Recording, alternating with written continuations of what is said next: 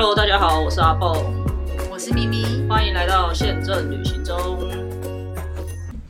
大家好，我是阿蹦。我是咪咪。哇，回违了两周，我们才又录了下一次音。前两周我都不在国内，就是非常的忙碌。但我在出国前呢，接到了一个请求，这是我们今天主要要讲的一个方向。那我个人觉得这一团非常的可怜，他们基本上把下他今年就会很顺了，因为他所有最背的事都已经遇到了。对对对，他把他把所有旅行你最不想遇到的全部都遇到了，所以 但从这个过程当中，我我我我本人也学了蛮多，就是因为毕竟我在。当中协助他们嘛，所以我也我自己也觉得我有得到一些东西，也可以趁着这一集跟大家分享。那进入今天的主题之前呢，快速的跟大家更新了一下，我前两个礼拜的第一周，我其实是去又回香港去出差了一周的时间。那出差就没什么好讲，香港大部分也就是那样，没有什么特别的。不过这一趟我有去吃了，呃，之前有一个听众跟我们分享的一些食物。对，那我有吃到的就跟大家也做一个分享。这样，第一个就是我去吃，因为首先要跟大家讲，就是因为我出差只有一个人嘛。那我真的觉得香港是一个你很难一个人去吃东西的地方，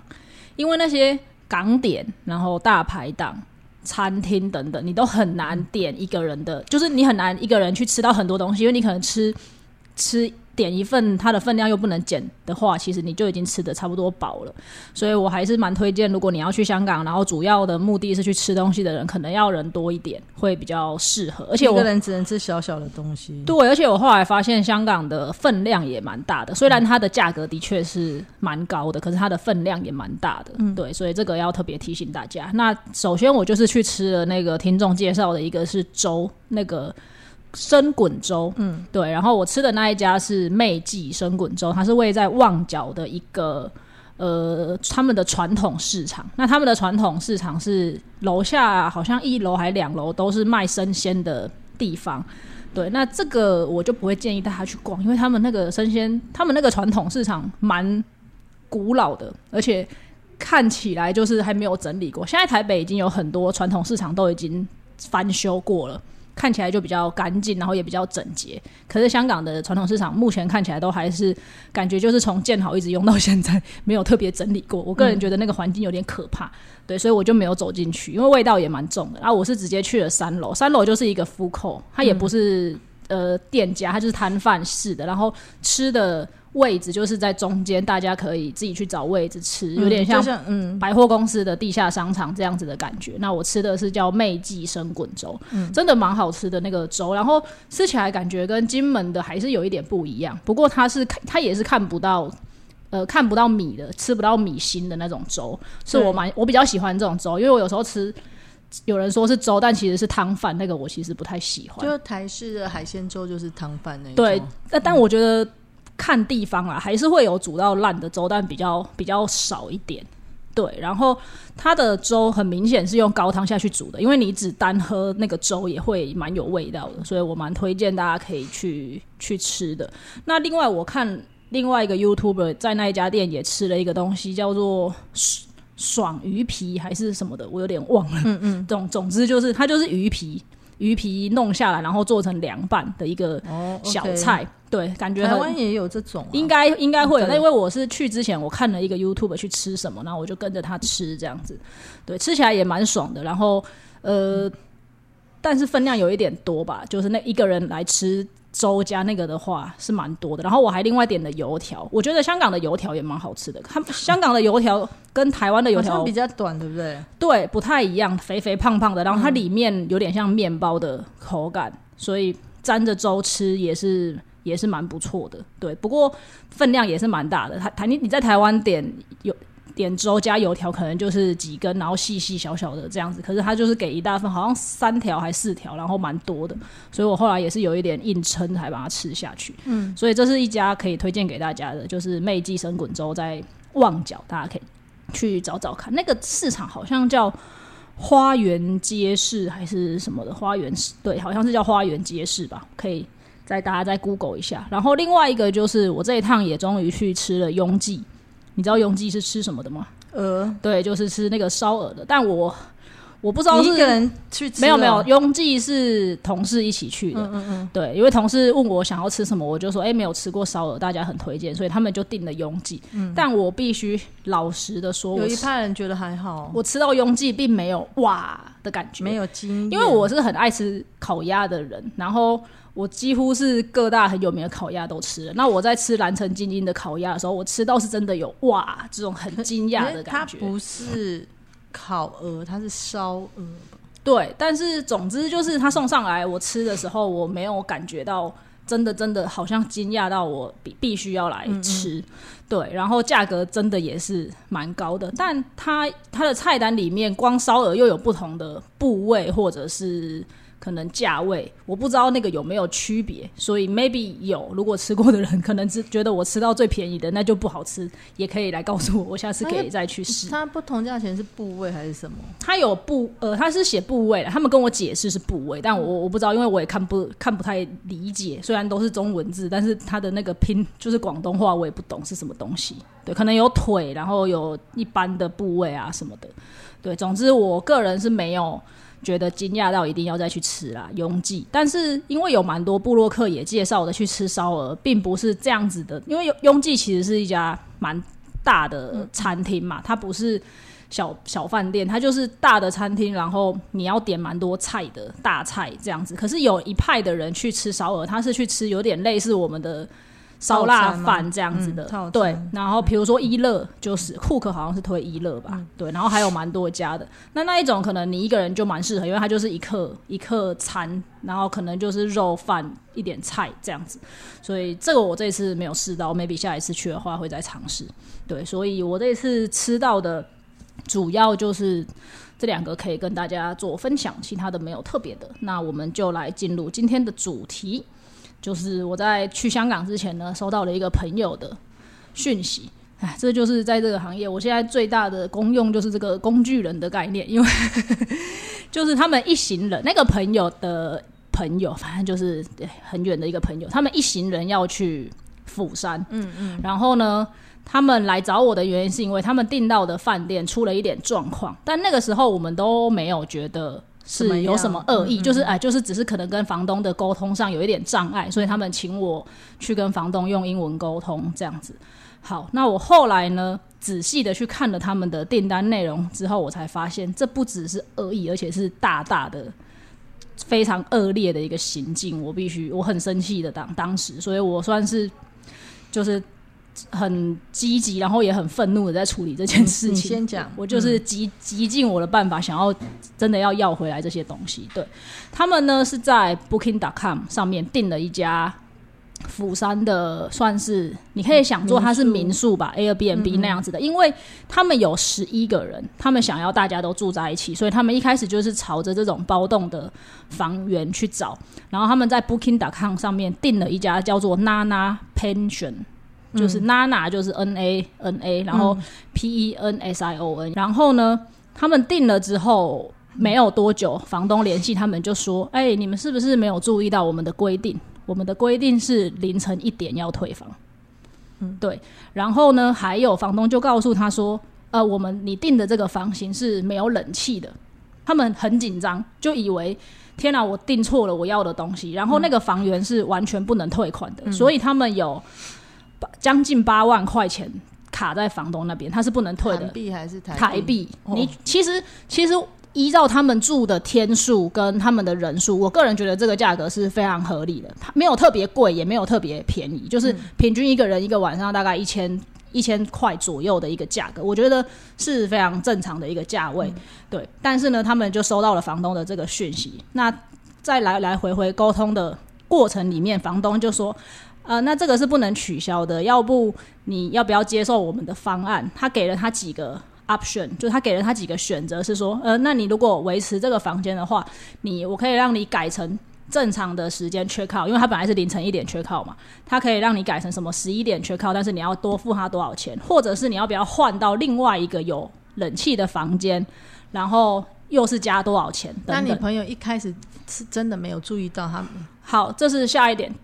第一个是，的确这个房源他在 Booking.com 上面就是写凌晨一点退房，这个是其实其实我大概在前几个月吧，就有看到某一个社团有分享过这篇文章，所以他一告诉我我去看，我就已经呃为了到这件事情了。对，然后呢，他又在跟他讲没有冷气，但没有冷气这一点其实。设施上面没有写的很清楚，就是他他没有写他有冷气，但他也没有写他没有嘛。那一般人你不会再去那个对，所以对于冷气这一点，我觉得他们就没有这么的这么的那个，因为你真的没有办法证明。那时间你就是你看错的，这也没有什么好说的。对，但是就是在这样子的往来过程当中，房东给了你两个选项，可是房东很坚持的就是你要到现场去付钱。嗯，你他不要透过。这个订房的平台再有任何的联系，到这个时间点，我的朋友们就觉得好像就他们不想要这样了，所以他们就暂停了跟那个房东的任何沟通，然后往回去找了 Booking.com 的客服，就打进去客服说，呃，他们现在碰到了这个问题，请客服去帮他们沟通。对，那在这个过程当中，他们。犯了一个错，就是他们把他们所有的订房资讯给了房东，因为房东一开始在跟他们接触的时候，我觉得这个是呃可以理解的，就是房东在跟你接触的第一个时间点，一定是说，哎，你的订房资讯是什么，请你给我们。订房资讯是指订房，比如说订房代号，例如，可是他都已经私讯你了。I don't know，但反正他就是第一时间，他就是在我看他们的对话截图，他就是先跟我的朋友说：“哎，请你们把我们的订房资讯给我。”他们就把整个订房都资讯都截图给了那个房东。然后后来一阵沟通之后，他们不接受跟这个房东继续沟通了，他们就回头打了电话给 Booking.com。那 Booking.com 可能也注注意到了这件这个这个状况，就跟他们说他们会再去联系房东。然后结他们打完这通电话不到半个小时，他就收到了一封他的房间被取消的信。嗯。但是他们非常坚持的告诉我，他们没有任何人，因为只有一个人有那个资料嘛，他们没有人去按，不管是透过 email 或者是透过 app 或者是透过网站，他们没有人去点任何取消的按钮。可是那个房东怎么取消他的订房？好，这就是因为他只有给他。Reference 那就是订房代号，并没有给他账密啊，这就是另外一个问题。我是一直到隔天早上，我在处理，我处理的一个一直，因为后来他们拒绝跟他联系之后，发现取消，他们就非常非常的紧张，就来告诉我这件事。所以我在那个当下，时间虽然已经晚上十点了，已经台湾的 Booking.com 的客服已经不接电话了，我就这也解锁了我另外一个成就，我从来没有用过 Skype 打电话，我还去买了点数。所以，然后这里这里也可以推荐大家，如果你有。需要打这种国际电话的话，非常推荐大家去买 Skype 的点数。我本来就有一次，因为你那天跟我讲，后来我才又去 reactive 它，因为我本来已经没有用它。对，因为我花了一百块买一百块的点数，然后我打去英国他的客服的电话，然后应该讲了有二十，可能有十五到二十分钟，但是只花了二十几块钱，反正就非常的划算，一定是比你打。长途电话还要划算的，所以这里也是另外一个小技巧推荐给大家，嗯，去开通这个功能。对，好，然后我就马上打给他英国的客服，然后他也是一样的情况，就说他们知道这件事情了，那是不是我们有这三个选项？就是我们朝这三个选项，第一个就是因为被取消了嘛，所以我们是告诉客服说，要不你直接把这个订房还给我，我就是硬着头皮，虽然凌晨一点退房，我就去住了，没有冷气我也认了，这样子。对，然后第二个选项就是，那如果是改到什么？改到十一点退房是多少钱？那第三个选项是，如果更改房型的话是多少钱？这样子，我们就说我们有收到房东说有这三个选项，但我们希望不管是哪个选项，都透过 Booking.com 去跟房东沟通。然后我付钱也是付给 Booking.com，我不希望在现场跟房东有任何的交集，就是这种金钱的往来等，我们就放下这件事情了。隔天早上，房东就突然私讯我们说。呃，你们的订单已经取消了，我们不可能让你们恢复。那你唯一的选择就是你来，我同意你们让你们住另外一个房间，然后是十一点前可以，就是正常的时间退房，然后那个房间有冷气，然后他没有跟我们要额外的钱，这个我觉得蛮讶异。但是不是你不？那你怎么？你不是刚刚有说你后来想到他是怎么取消？对，就提他就告诉我们说，你可以住另外一个房源，然后你不用再补钱，但是水电费要另外算。等一下，那。不是已经取消了吗？所以我他本来是不能取消，所以我的八万块也不能回来，我还要再付一个八万块。没有，没有，你就是不用付任何钱，他就是我为什么取消不用付钱？不是八万块他收走了，你拿不回那八万块，但是你去住，他还是让你住。嗯，对你付给 Booking.com 的八万块，最后还是会到房东的口袋里面嘛？所以现在房东有一点小认输，就是说。你不用再付钱给我，而且我会让你住到可以正常 check out 的房间。对，然后你要付水电费，嗯，然后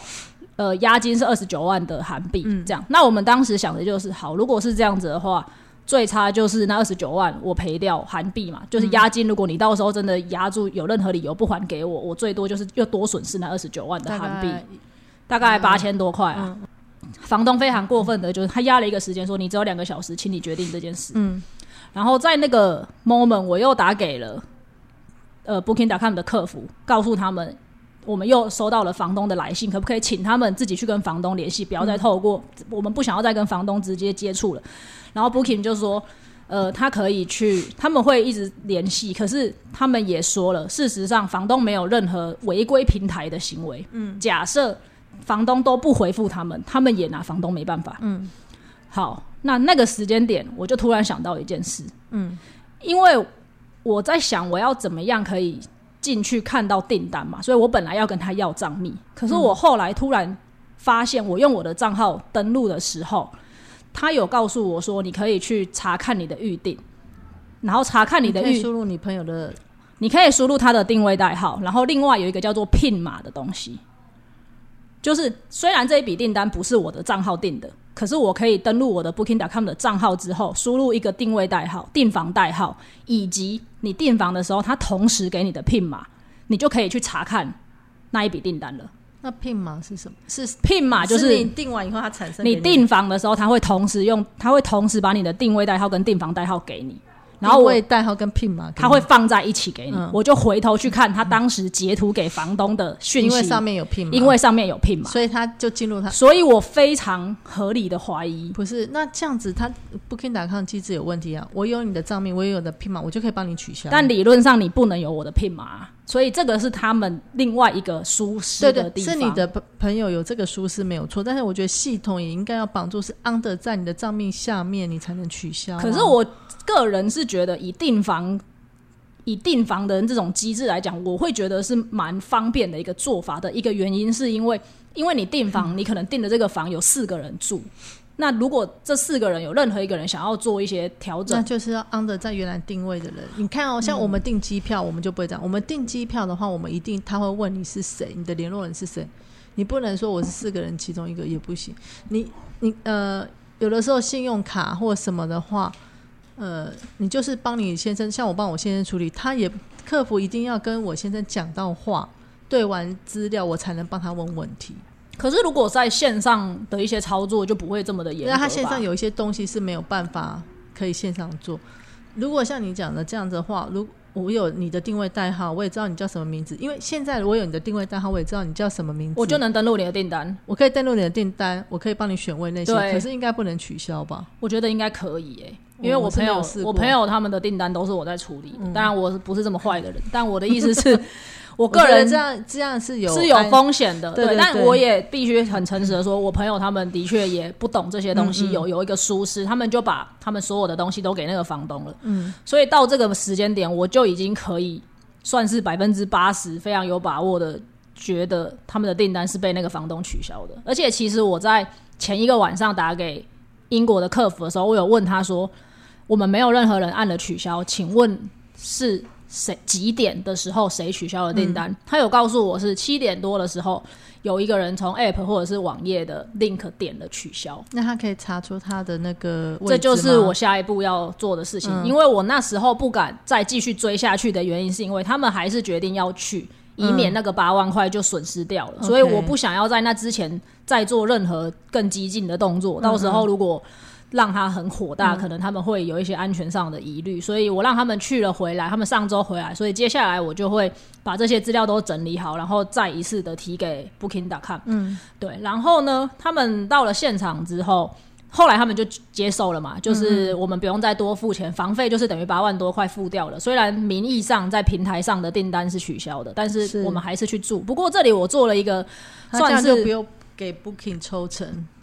呃，然后还有别的原因，等下可以再讲。不对，应该还是有，因为因为他是从那边取消，但是你不能做评论，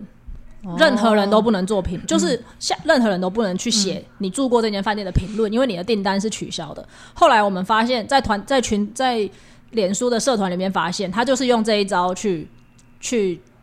呃，算是去弄了很多次，然后因为大家都没有这样对他有什么好处？我不理解，这就是我们最后最不能理解的地方。因为假设你有从我们去，我们如果去了有剩有你有额外的收入，那我们也就认了。可是像我朋友他们后来接受了他的方案，去了给他二十九万的韩元的押金，嗯，然后他说水电费要另外付。可是真正他们退房的时候，他的二十九万押金还是还给他，然后水电费他们也没收。嗯，所以我我不理解你你弄了这一出戏，可是你。到底是要干什么？对，不过社团上有些人的分享是的确有补钱给他，所以我不知道是不是因为我们这一次你有打电话到很对，嗯可能我很嗯积极的跟嗯 Booking.com 联系，他就不敢再进一步的做，而且他把我订单取消，他可能怕我又很积极的去做什么事，所以他先他就和缓了下来。但很多人是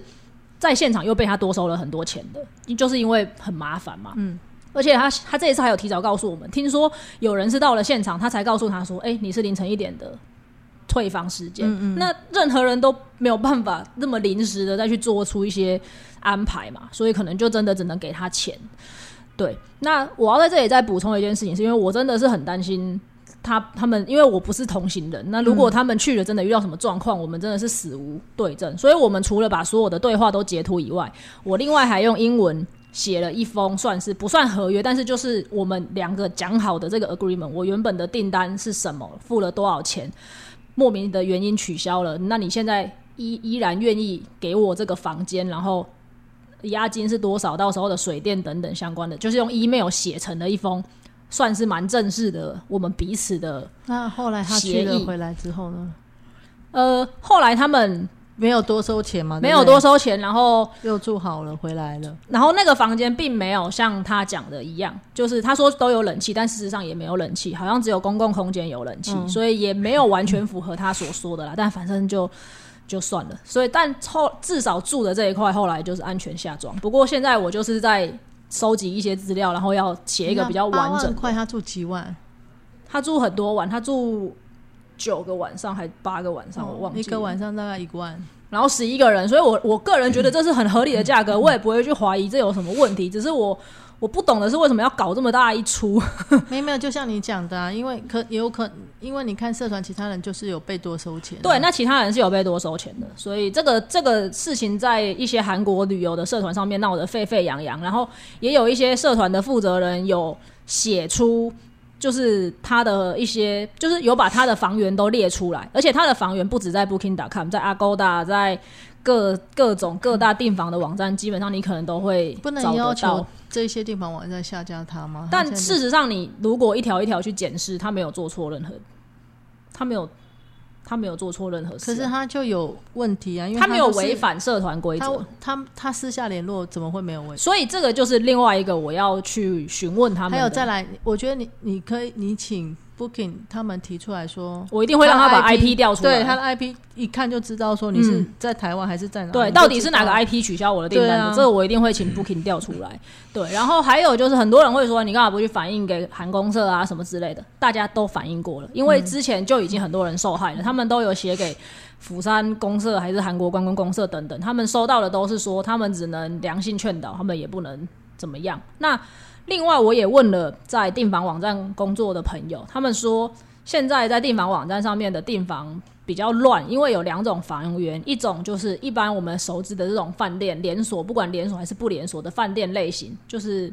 这种的饭店，他们会有业务去 take care，嗯，他们会去管理这些这些人，但是另外一个方面是。它是可以自己上架房源的，Air 呃 Airbnb 就像 Airbnb 一样，Booking.com 跟 Agoda 都有一个叫做把你家的房间变成这种民宿的这种选项，你是任何人你都可以上去登载。这种人他们是没有在管理的，他们是没有负责的业务会去定期拜访啊，了解他们是怎样的。对，所以那个朋友也就是说，的确这一块他们可能掌握的很，就是没有办法掌握的很多。但我个人觉得这一定不是个案，一定非常多人碰到一样的状况了。对，所以在这里要特别，然后它不是只有一个房源，不是只有我刚刚讲的那个房源，所以在这里也要特别提醒大家，不管是哪个房源，首先一定要确认好它的退房时间 到底是不是凌晨一点。还有就是我的习惯啊，我定我一定会定可以取消的，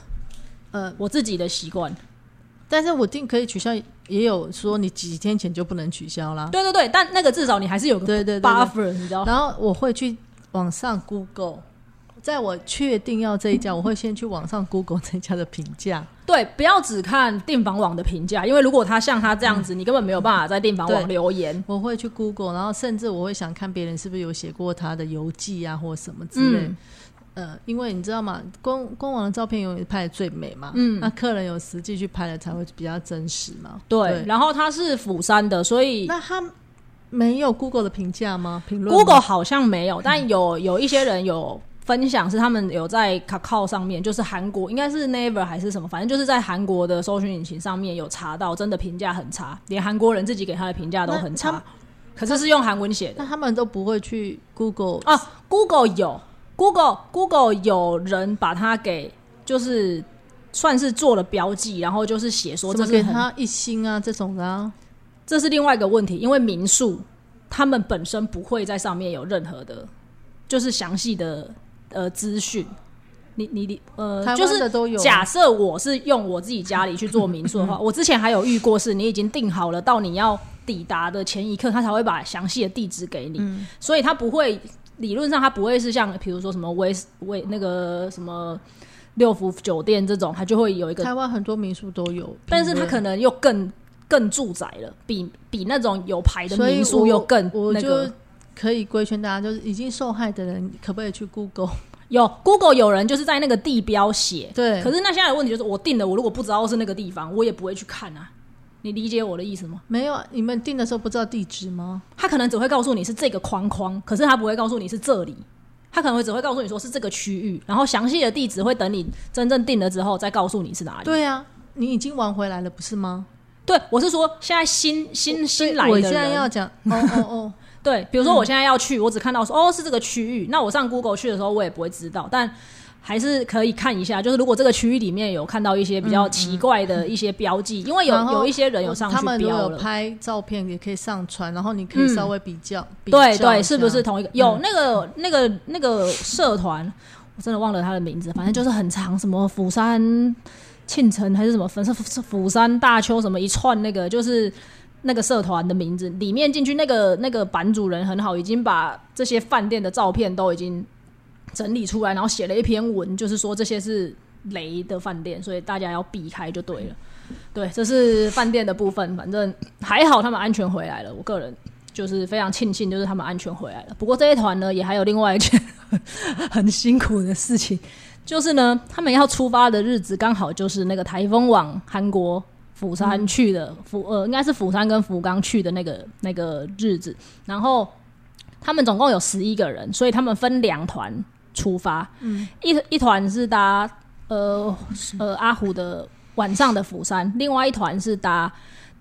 隔天的半夜的，然后是济州航空的釜山。嗯，对。那阿虎的釜山呢没有取消，阿虎的釜山当天是说呃提早到下午两点多飞，所以那一团的一半的人没有问题，就是航班正常往前推了。但是另外一团就没这么好运了，因为他们是半夜隔天半夜的航班，那个时候台风可能更更影响更大对，所以济州航空是直接就把他们的订单给取消了。对，那其实在这个期间，我我也不止这一对朋友，他们的航班被取消，我们也是有蛮多朋友嗯。在大阪的，对，就是机场变成孤岛的，然后他们提早去那种，就是他们的航班被取消，所以在这里也也要呃告诉大家几个，如果你是在这种台风期间，你的航班被取消的话，你有什么动作要记得做？当然，保险这个是另外不变险，对你有提早买的话最好，但不变险你还是要看一下有没有赔赔台风。如果有一些可能比较便宜的，它可能没有把这个涵盖在里面，毕竟是天灾嘛。对，但是除了这个保险之外，有几个动作你要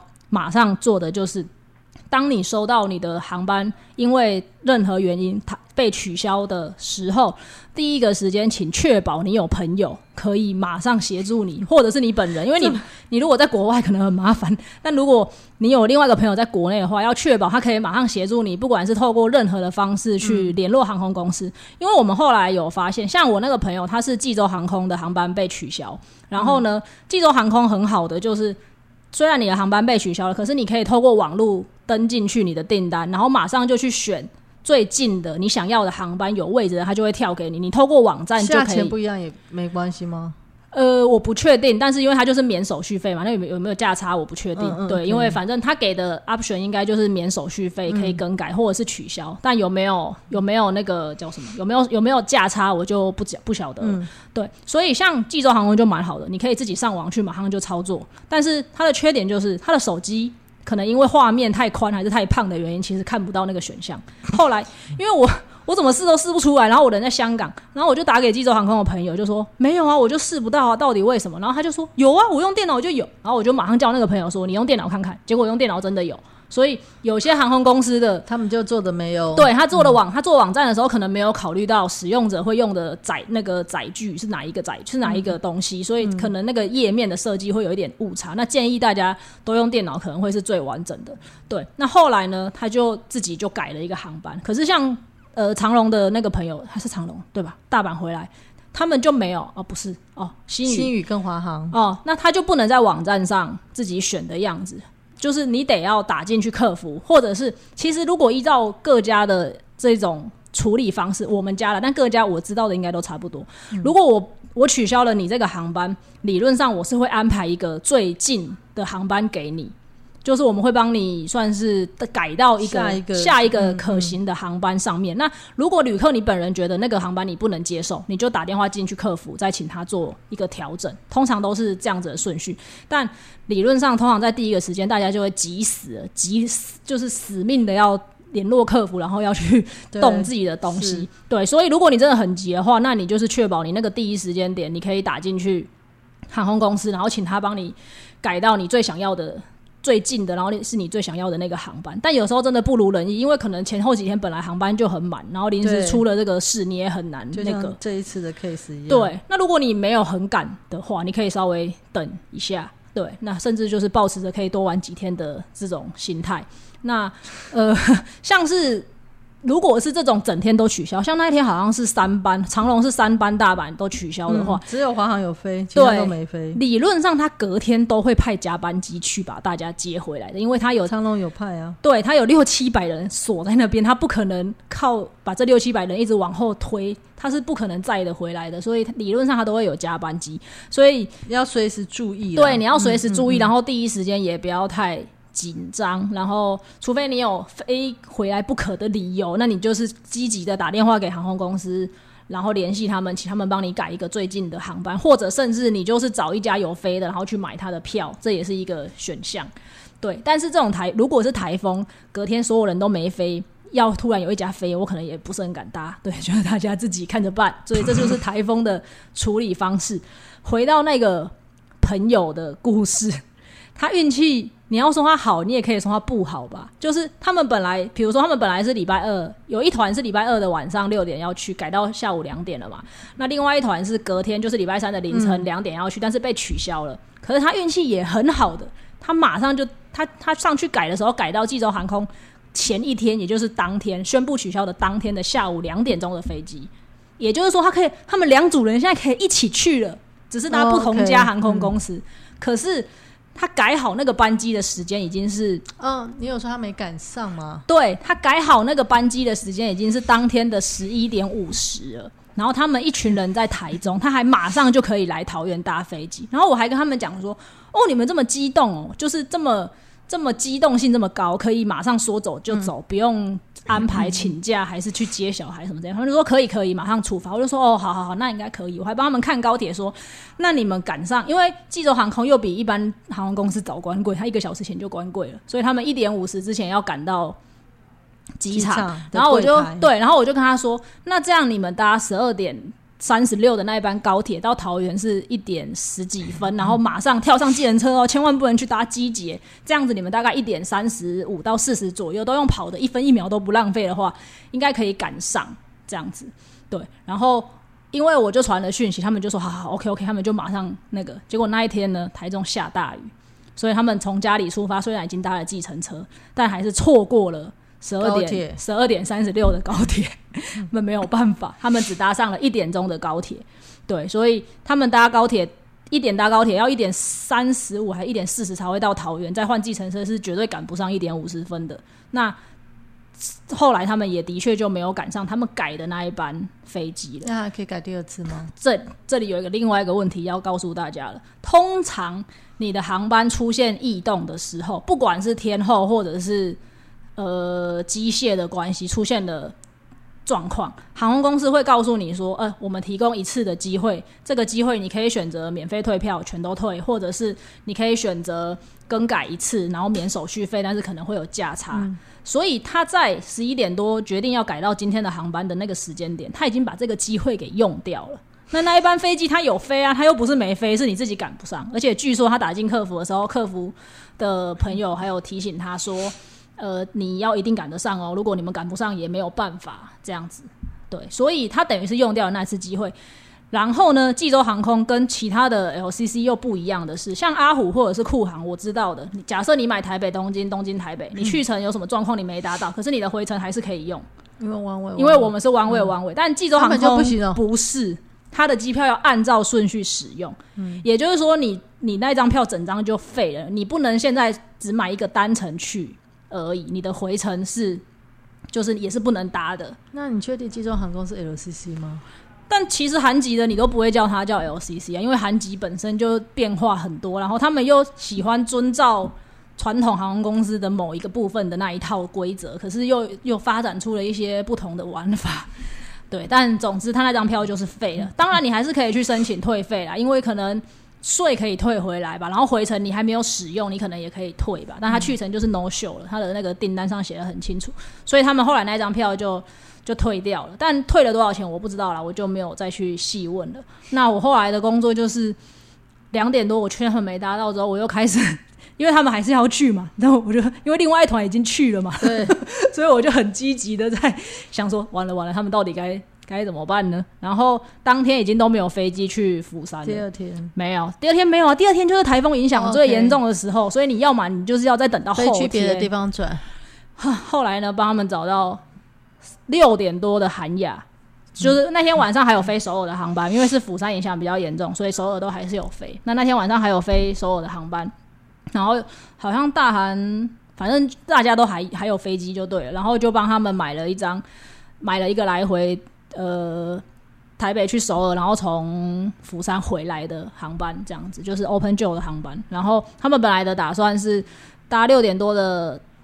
韩亚到首尔之后，马上可以去接 KTX 到釜山去。对，那我就没有再参与这一块了，因为人已经要去韩国了嘛，我也帮不上什么忙。不过最后据说没有搭到当晚的 KTX，因为可能很多人这样子去换，所以 KTX 也是满的。那后来他们应该是在釜山呃，在首尔机场就是度过了一个晚上，然后隔天早上搭七点多的那个巴士，嗯，快高速巴士，然后搭了应该要搭六个多小时的样子，从首尔到釜山去。然后我后来就安慰他们说啊，也没关系啊，反正你们本来也是差不多这个时间会抵达釜山嘛，因为他们本来是半夜的航班。我在想，我可能就不会去，我就但我赔了那个饭店钱就好。我觉得很难，就是因为你有另外一群朋友已经已经出发了啦，对，那反正就是这就是他们这整趟奇遇吧。那我参与其中，觉得啊 天哪，能够一次遇到这些所有事情的人而，且他们还是买票的、哦，心智也会很，不是 stand by。心智应该很强大。然后，但是我要补充，我前两天又在昨天呢哈，又看到一篇是国内的民宿也是这样，然后它是在 Agoda 上面，然后可能很多人不知道，其实 Agoda、Booking.com 其实都是同一个 这两个是 Booking.com 这两个是同一个老板啊，对对对，都是一个 sharehold，都是同一个 holding company 出来的，是同一个老板，你就可以想象是长隆和丽隆、华航和华信这样，其实就是同一家公司，所以就是可能都会碰到。然后那个是也是在台湾，然后他也跟他说，取消的理由是，呃，我标的定价低于我应该要标的定价。我想说这就是他标错价格，对他标错就要认为什么我航空公司都认？而且反正就是这样。那我个人呢，其实我从来不住民宿，嗯，嗯，我就是怕这些问题，就是再美的民宿，什么标榜什么他什么一个晚上一万多，我都比较不会。这样不好意思，是可能很对不起一些民宿业者，因为第一我会比的是我们家有老人小孩，再怎么样饭店的人员就是职员绝对比民宿多，因为很多民宿晚上就没有人了。嗯嗯嗯，那万一发生什么事情的时候，你饭店人肯第一时间帮你处理。第二就是饭店的人都比较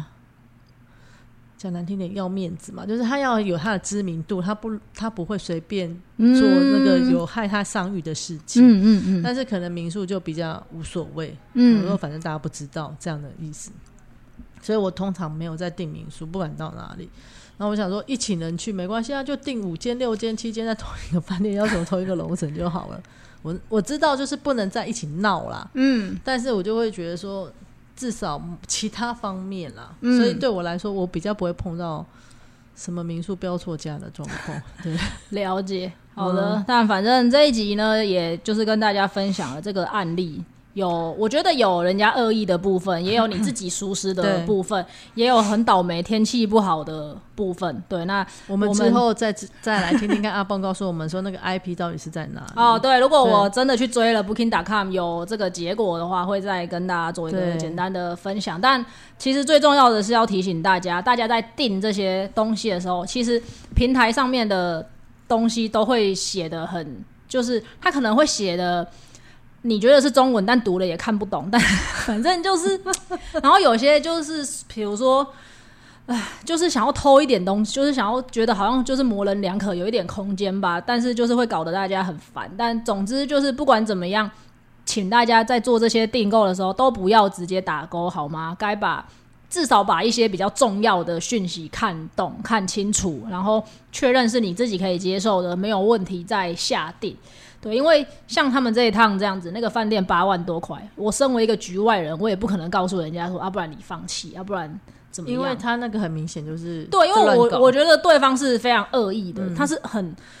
就是他一开始就打定主意要做这件事情，嗯而且更更可恶的是，他又做了后续这些动作，让我们都很不能接受。对对，所以就是希望大家避免遇到这样子的事情，那就是自己在下定的时候要张大眼睛看清嗯楚。如果你看了没有懂，就请多一点朋友帮你看。如果是英文，除了用 Google 翻译以外，还是希望可以请。英文比较好的朋友再看一次，因为我必须说，Google 翻译有时候也不是这么的灵光。现在还有另外一个 Chat GPT 翻的比较好，你们也可以再丢在上面去，大家都去注册一个账号再丢上去。对，对对，然后避免自己碰到这些问题。但是真的在出发前就搞得心情很不好，我对觉得啊。然后去了又一直提心吊胆的，怕房东会不会对我们怎么样？我觉得那那也很紧张，对吧？希望大家都不要碰到这些事，让开开心心出门，平平安安回家。对，那今天就先到这边，嗯谢谢大家，谢谢拜拜拜